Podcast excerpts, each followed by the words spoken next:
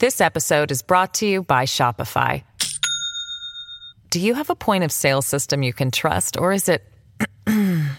a real POS? You need Shopify for retail. From accepting payments to managing inventory, Shopify POS has everything you need to sell in person. Go to shopify.com slash system, all lowercase, to take your retail business to the next level today. That's shopify.com slash system. TBS ポッドキャスト発信型ニュースプロジェクト荻上チキセッション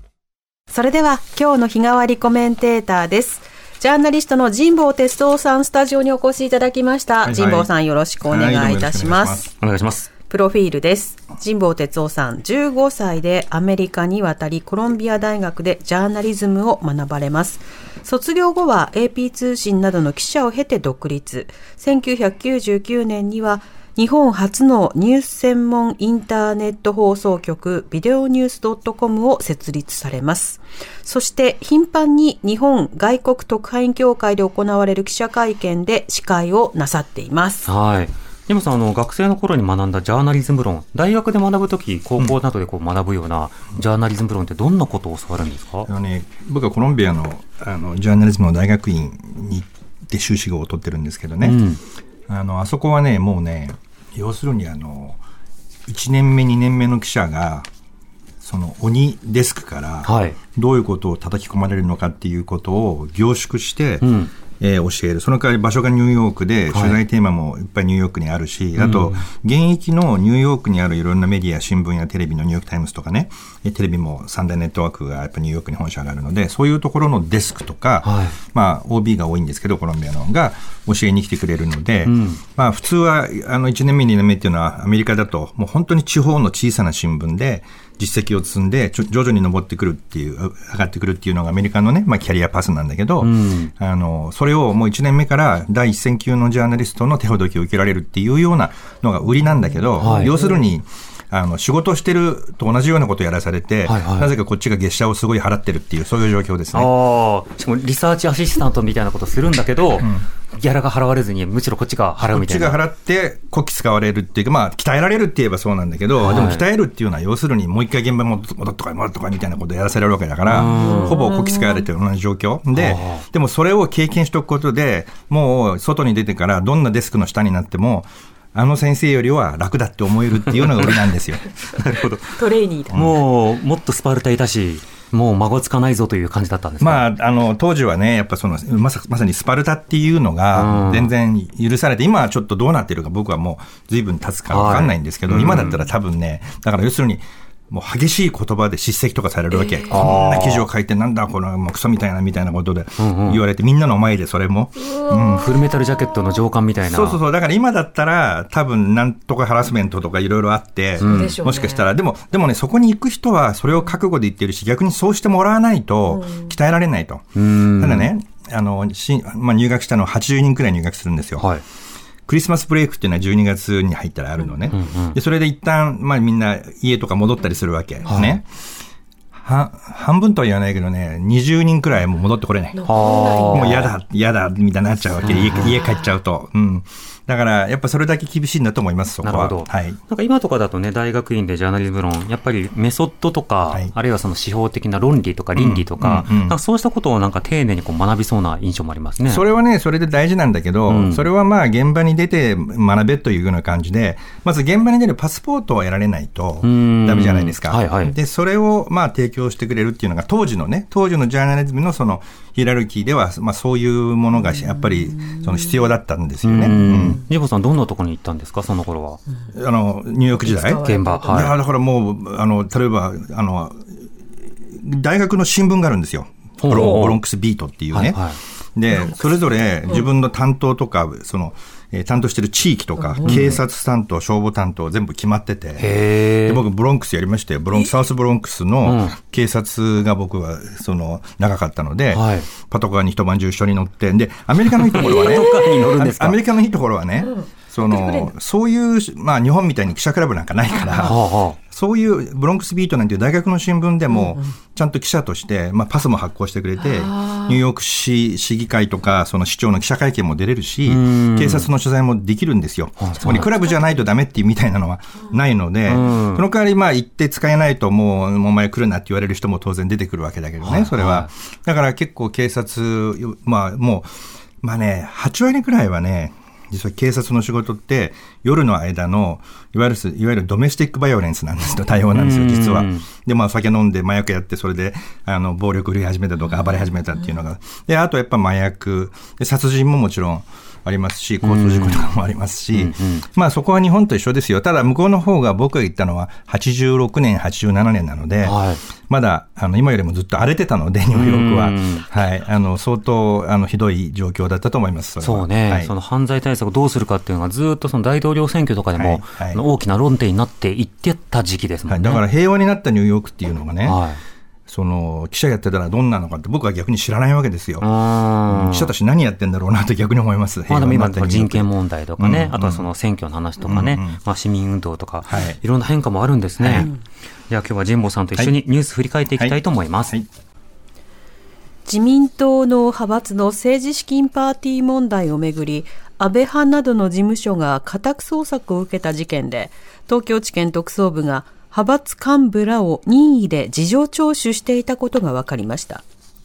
聴取を受けたのは、安倍派の事務総長を務めた経験を持つ松野博一前官房長官や高木剛前国対委員長、世耕弘成前参院幹事長、塩野谷隆座長の4人です。特捜部は、キックバックの不記載について、派閥の幹部としての認識を確認したものとみられます。戦闘が続くパレスチナ自治区ガザをめぐって、イスラエルとイスラム組織ハマスの仲介役であるエジプトが2週間の戦闘停止と引き換えにハマス側が40人の人質を解放することなどを盛り込んだ新たな案を双方に提示したと複数のメディアが報じました。イスラエルメディアなどによりますと、エジプトが提示した案は3段階で構成されていて、停戦の後、包括的な人質の解放に向けた交渉や、長期の戦闘停止に向けた議論などが盛り込まれています。車両の認証で不正問題が起き、国内のすべての車種の出荷を停止しているダイハツ工業は今日、国内の全工場を少なくとも来年1月まで停止すると発表しました。ダイハツによりますと、顧客への保証については、それぞれの事情に合わせて相談した上、返金も含めて対応することにしていて、部品の仕入れ先への保証についても交渉を始めています。アメリカ軍普天間基地の移設工事をめぐる裁判で、裁判所は今日までに工事を承認するよう沖縄県に命じていましたが、玉城知事は承認しないとコメントを出し、最高裁に上告する方針を示しました。玉城知事は、辺野古移設に反対する多くの県民から負託を受けており、承認は困難だと判断したとしています。一方、国は28日にも行政代執行に踏み切る見通しで、年明けの来月中旬頃には工事を再開できるよう調整を進めています。悪質なホストクラブにはまった女性が借金返済のために売春をする事例などが問題となる中、警視庁は今日相談窓口を開設しました。東京新宿区にある警視庁の新宿少年センター内に開設された相談窓口では、心理学を専門とする職員や警察官が対面や電話で相談を受け付けます。おしまいに、インターネットバンキングによる不正送金の被害額と件数が今年1月から先月末まででいずれも過去の水準を上回り最悪となりました。これは今日警察庁が発表したもので被害額がおよそ80億1000万円。被害件数は5174件です。金融機関などを装ったメールを送りつけて、偽サイトに誘導し、ID やパスワードを入力させるフィッシングによる手口が大半とみられます。さて今日はジャーナリストの神保哲夫さんと一緒です。神保さん気になるニュースいかがでしょうか？まあやっぱり今日はもうあの一番最初の、まあ、今まさに現在進行形で起きているこのパーティー券裏金問題ですかね。あのまあ、今ね、その誰が事情聴取を受けたとか、はい。まあまあ、2位ですけれどもね、そういうようなニュースになってて、どうしても日本の場合はその、こういう政治の疑獄事件なんか起きるとね、どこまであの検察の手が伸びるんだとか、誰が逮捕されるんだとか、そっちの方にやっぱ興味がいっちゃうし、メディアの報道もそっちに集中しちゃうんですよ。で、僕はまあ、あの、記者になってから、その、いくつかその大きなね、僕はロッキードはリアルタイムでは記者やってないんですけど、まあ、リクルート事件以降ですね、あの、いくつかやってきた自分の経験から言うとね、ちょっとそれが、あの、要注意だなと思ってるところあるわけ。それ、あの、ヒューマンドラマ的には面白いんですよ。かつてその、ブリブリはしてた大物政治家がね、はいなんかこう、えーお縄になって、なんかこう小さくなってるみたいな印象っていうのは、まあみんなにしてみれば流飲流飲を下げるようなところもあるのもわかる、わからなくはない。でもね、いくつか重要な視点があって、まあ、あの、リクルート事件ってね、うん。えー中曽根元首相以下、もう大物、竹下、安倍、お父さん、えー慎太郎、えー宮沢喜一、森喜朗、全部リクルートの株をもらってたんですよ。はいで、もう、もう政界を揺るがす、揺るがす大スキャンダルだった。なのに、実際は逮捕されたのは藤波元官房長官と公明党の池田克也さんだけなんですね。つまり、その誰が逮捕みたいなところに延々と言ったけど、結局、あの、実は、まあ、リークが多ければ多いほど、実は、本当に逮捕できるかどうかが、検察が自信持ってない場合が逆に言うと多いわけですよ。でそれも含めて、ちょっと、本来この問題の、で本当に考えなきゃいけないことは何なのかってことをメディアとしてはね、どうしても逮捕の方にみんな行っちゃうときに、ちょっと確認できればなと僕は思ってるんですけど、じゃあはいそのあたりを今日はフロントラインセッションで伺えるということで、この後聞いていきます。This episode is brought to you by Shopify. Do you have a point of sale system you can trust, or is it a real POS? You need Shopify for retail. From accepting payments to managing inventory, Shopify POS has everything you need to sell in person. Go to shopify.com/system all lowercase to take your retail business to the next level today. That's shopify.com/system. 発信型ニュースプロジェクト荻上チキセッションここからはフロントラインセッション。日替わりゲストが今一番気になるトピックスについてお話しくださいます。今日はジャーナリストの神保哲夫さんです。そうだよ。はいよろしくお願いしますお願い。よろしくお願いします。はいさて、神保さんは今日は、このパーティー券、裏金問題で、えー大事なんだけれども、しかし抜け落ちている論論点をちゃんと見とこうねっていう、そういったお話をしてもらいます。あのまあ、裏金のね、ん。話自体は実は大問題なんですよ。つまり、まあ、そのお金が裏に回って何に使われてたかと。で、もちろんその前提としてね、まあ僕が知る範囲で言うと、例えば日本では比例名簿の上の方に上げてもらいたければ、やっぱりおあのお金が物を言うとかね、あるいは総裁選も実はすごいお金がかかる。実弾が乱れ飛ぶとも言われているし、実際に、あの、表のお金だって、あれ、全党員100万人に、あの、郵便でなんかこう、チラシみたいなの送るんですよ。で、要するに80円かかるでしょ ?80 かける100万は8000万円なんです、それだけで。で、まあ、いろいろね、あの、ね、なんとか先生、で、出たらどうですか？って言ったら、そんな金ないよってみんな言うっていうね。だからまあ、それはもう、あの、えー所与のものとして総裁選にお金がかかるとかね。あるいは、政務三役に取り、あの、登用されたければ、やっぱりどれだけ、まあ、これは主に、あの、派閥に貢ぐ場合も多いんだけれども、まあ、そういうその貢ぎ物が必要だとかね。まあ、いろいろ、その裏のお金っていうのが、その必要な状況が作られてるってことは、ちゃんとやんなきゃいけないと思う。今回、その何に使われたのかを。だそこにもしメスが入るんだったらば、ああいう事情聴取だのなんだのっていう意味があるけど、まあ、そんなこと言いやしないから、多分ね。うんで、そこでね、僕はやっぱ、その抜き落ちてる大事な点っていうのはね、まず一つは、やっぱり、政治資金規正法の問題。これね、あんまり言われてないんだけど、今回の件って、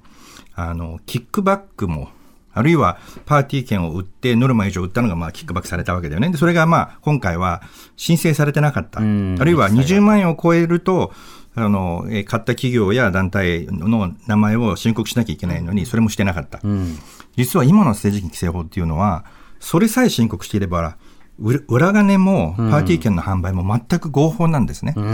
ぱりまあ簡単にはザルなんですよ。ザルって言うとザルに申し訳ないぐらいザルなんですよ。何かの輪っかですね。うん。っていう、まあだから、うどんがどんどん下に落ちちゃうような感じ、イメージとしてね、僕から言うと。で、しかも、そこの真ん中に大きな穴が開いてて、これはよくあの、ゴーハラの坊さんなんか言うんだけど、結局、裏金になったって、その裏金を、政治家は複数の政治団体を持ってるから、どこに入れようとしたかっていうことが決まってなければ、申告義務が生じないって言うんですよ。今の法律はそう読めて、まあ、ゴーハラさん自身はね、特捜にいたときに、その裏金問題やろうとして、結局、法務省から、そういう理由でできないっつって抑えられた経験を持ってるんで、その指摘は重いんです、すごく。自分自身がその壁に阻まれたっていう経験を持ってる人だからね。今の法律の限界として。っていうね。で、結局、まあ、まずパーティー券っていうのは、結局ね、まあ、20万円を超えると、申告義務があるけど、それ以下だったら超えなくてもいいと。それからさらにね、一応一社あたり上限は150万円なんですよ。一応あるんです、150万円。だけどね、どういう制度かっていうと、コップの容量は150って決まってるけど、コップはいくつあってもいいんですって制度なんですね。うん、飲み放題じゃん。100社は、あの、まさに飲み放題。もう、ベロンベロンに酔います。だから、100社集めれば1億5000万集められるわけ。はい。でね、すごく大事なのは、それが、実は、企業献金になってるってことなの。うんうん。で、まあ今の政治資金規正法は、その個人からの献金だと、えー、パーティーじゃなければ、個人にも企業も5万円を超えると申告義務があるんです。パーティーだけ20万円で、しかも、あの、何社から集めてもいいと。でね、もう企業献金がなぜ問題かというとね、結局、なんでその企業が政治献金をするのか、パーティー券をいっぱい買うのか。これはもう単純に与党に対して自分たちの企業もしくは業界に対して不利になるような制度改正とかを、本当は必要なのに、や、それをややってもらったら困る人たちが一生懸命貢ぐわけじゃないですか。日本は30年間ね、経済政策転換できず、産業構造全く転換できず、ずーっと OECD の中で、ね、かつて95年にはトップにいたのに、今もうペケですよ。ね、後ろ見ると申し訳ないけど、メキシコ、メキシコしか後ろにいないとこまで落ちてるわけですよ。経済政策が全く変えられない理由の一つに、やっぱり変えられたら困る人たちが一生懸命お金を貢いでるってことがあるという意味で、このパーティー券問題っていうのはね、表であったとしてもだよ。今回裏が問題になってるからね。はいはいそこに目がいっちゃってるけど、表であっても非常に問題だっていうことを、今回忘れないようにしないと、裏のはことだけに目を取られて、ね裏はやめようっていう話で終わっちゃうと、表の方が下手すると大問題なんですよ、これは。2000年代によくほら岩盤規制を突破するとか、はいはいはいはいドリルで壊すとか言ってたじゃないですか。はいはいはいでもあれってあの経営者目線で、要は労働のあの首切りをしやすくしましょうとか、そっちの方には手を入れたけれども、はい今やったような裏金問題とかではなかったですもんね。そう。だから結局、そこはしっかりと献金で手当をしてたっていうことなんです、逆に言うと。なんかやるぞって言ったらお金がいっぱい集まるって話なんですよ。岩盤にこうコンクリートのやめてねって言って、やめてねって人たちがお金がいっぱい集まる。で、そのための受け皿がちゃんと用意されてるのが、このパーティー券だっていうことね。だから、まず、裏の話にばっか目を、目を奪われるのと。はい。表で十分問題。だから表でザル。裏はザルの真ん中に穴が開いてる。でその穴はまあと当然埋めましょうと。はいでも、いや、真ん中の穴以外のとこもかなり目が荒くて、んこれだと何でもできちゃいますよと。でそのせいで、今の日本があるっていう視点は、絶対に僕は忘れてはいけない。これが要するに企業献金の抜け穴なんです。そのパーティー券問題っていうのがね。そもそもそれら全体を防ごうよっていうことですよね。そうですね。だからそこは、あの、どうしても興味あるのはみんな政治家が誰がやられるかとか、はいあるいは裏、裏で何があったかってね。で、さっきの裏の話って確かに大事ですよ。あの、比例名簿でお金貢ぐと上に行かないみたいな話とかね。まあとそれによって。買うとかねうんまあそういうのはうん全部、まあもちろん買収も、あの、大問題だけどね。だからそれは、その、えーどそっちは見なきゃいけないんだけど、それにばっか目を奪われると、もしかしたらもっと大きな問題は、日本にとっての大きな問題は、国家100年の経営って意味では、こっちなのかもしれないっていうのが一つあるっていうことが一つね。お金がないと政治家になれないっていうのは、結局それもまた世襲皇帝ということにもなりますそう。いうことになる、それもある。うんそれからね、もう一つじゃパーティー券について言っておくとね、パーティー券企業献金だけど、なんで企業が買うかというと、実は政治家から直に来るから買うんじゃなくて、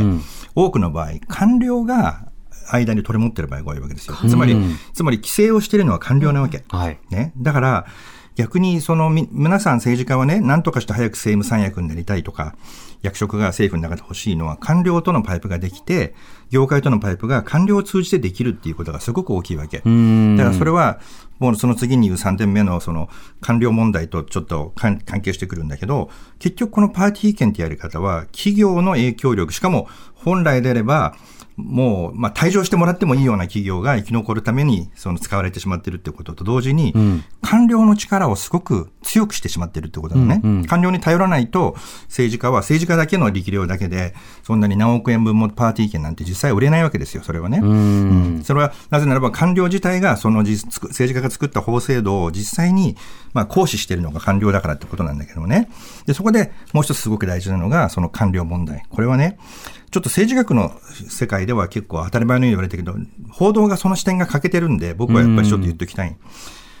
今出てるニュースって、はいほぼ全部東京地検特捜部のリークなんですよ。うん。ね。うん。で、それをそのまんま我々は当たり前のように受け入れ、うん。頑張れ官僚、まあ、頑張れ、頑張れ特捜部になってると。ハッシュタグつけてる人もいますもんね。って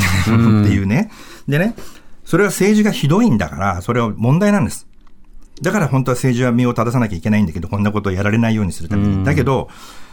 我々ね、有権者として民主主義のね、まあ民主制の一番のまあ要諦、基本中の基本。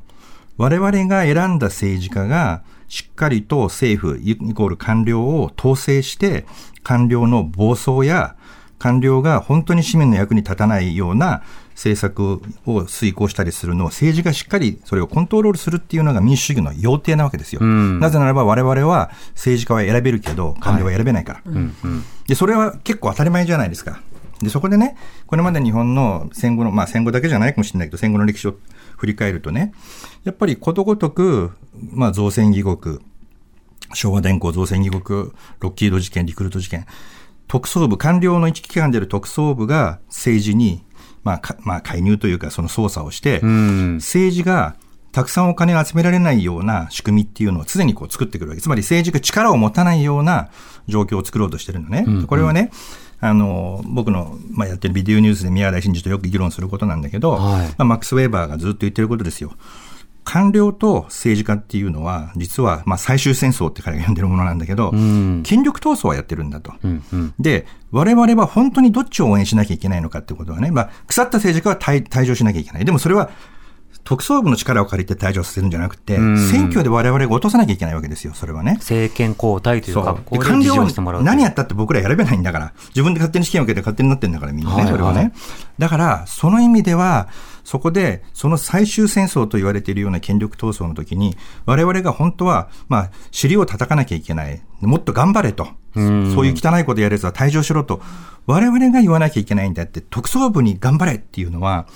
ちょっとその民主制としてはですね、非常にこう、まあ、未成熟というかですね。まあ、他力本願ですよね。他力本願であると同時に、権力機構に対して手綱を持ってないのに、そうあたかも何か自分が操作しているような気になってしまうよね。そう。で、やっぱり、その政治がね、力を持つっていうことは、官僚機構にとっては、まあ非常にやっぱり危険視しなきゃいけないことなのね。で、今回みたいに、まあその力を持ったところが、例えば安倍政権のようにね、まあかなり、まあ私的な価値に基づいた政治をやったりすれば、政治が暴走するリスクもある。でも、それは我々は落とせるわけですよ、極端な話にね。まあもし有権者がしっかりしていて、えー投票率がもうちょっと高ければっていう前まあ提だけども、ね。すぐさま落とさなかったとしても、例えば次、あるいはその次、いつかの政権交代のタイミングで見直すっていうことができると。。だからやっぱり、まあ、四季君言ったみたいに、他力本願になってしまっていて、自分たちが本当は世の中を変えるんだったら、まあ、まあ、主権者ですからね、はいにななんなきゃいけないのに、どうもそれが、まあ、できてないんではないかと。でね、あの、政治金規正法の正という字が正しいっていう話は随分いろんなところでされてるでしょ、これはね、実際は正しく使われていることを確認することが、これアメリカ型の、まあ、その政治資金の規正法なんだけども、はい。正しく使われていることが有権者から見えるようにすることが主眼であって、その集められるお金を制限するっていうのは本来の規正法上のその法理には反していることなのね。お金をいっぱい集めた。で、使い道は全部わかってる。だから、例えば利益相反、その特定のところからたくさんもらって、そこに有利になるようなことをやってれば、それが全部わかるように。でもそのためには実はもう一個出口の方の、えー公文書管理法とか、あの情報公開法がもうちょっとしっかりしなきゃダメだっていうこともあるんだけどもね。はいでも、そっちをしっかりとそのいやれば、例えば政治家がいっぱいお金集めました。それで自分自身の政策スタッフをいっぱい持って、霞が関に負けないような優れた法案とか制度設計ができますっていう状態っていうのはね、実は有権者にとってはその方がほん本当はいい可能性があるわけですよ。うん。全部風通しのいい回転ドアを自分で作ったよっていう。でも今の政治では、もうそんなスタッフを抱えるなんてね、でも地元の選挙民、選挙運動員を、その、まあ、秘書って名前だけどもね、はいはい抱えるだけでももうお金が足りないみたいな、要するに政治が実はすごく小さいわけですよ、今。んで、ほぼ丸々霞が関に政策立案は依存してる。で、この状態が実は当たり前ではないんだっていうことをね、んもうちょっとメディアちゃんと報じないとまずいと思う。これは政治がすごくちっちゃくなっていて、それは、例えば政治資金規正法で、ずその、絶対額まで抑え込まれている。っていうことなんですよね。うんうんで、やっぱりガラス張りにしなきゃいけない。それからもう一つ、あの、マイナンバーとか、あの、インボイスの話する人がいるけど、はいそれで管理すれば、財務省が全ての政治家のお金の出入りは握るけど、我々がそれ見れるとは限らないから、それはダメ。我々、有権者に全部ガラス張りにすることが大事なんですね。役人に全部見せることが大事なんじゃないんですね。だから、そういうのをなんか、まあ、我々はもうマイナンバーインボイスで本当に辟易としているけれども、はいそれをここで持ち出すべきではないというのはもう一つ言っておきたいと思います。そうですね、はい。結局ルールを守らないダメなんだっていう順応主義ではなくて、そもそも私たちの理想に反しているっていう、こうしたところを議論することが民主主義には大事かなと思います。思いますはいジモさんありがとうございました。ありがとうございましたありがとうご。ざいました。今年も一年、来年もよろしくお願いいたします。こちらこそよろしくお願いしますはい、明日は一般社団法人ノーユースノージャパン代表理事の農場桃子さんの担当です。お知らせに続いて、ベンチャー企業キュレーションプログラムブーストをお送りします。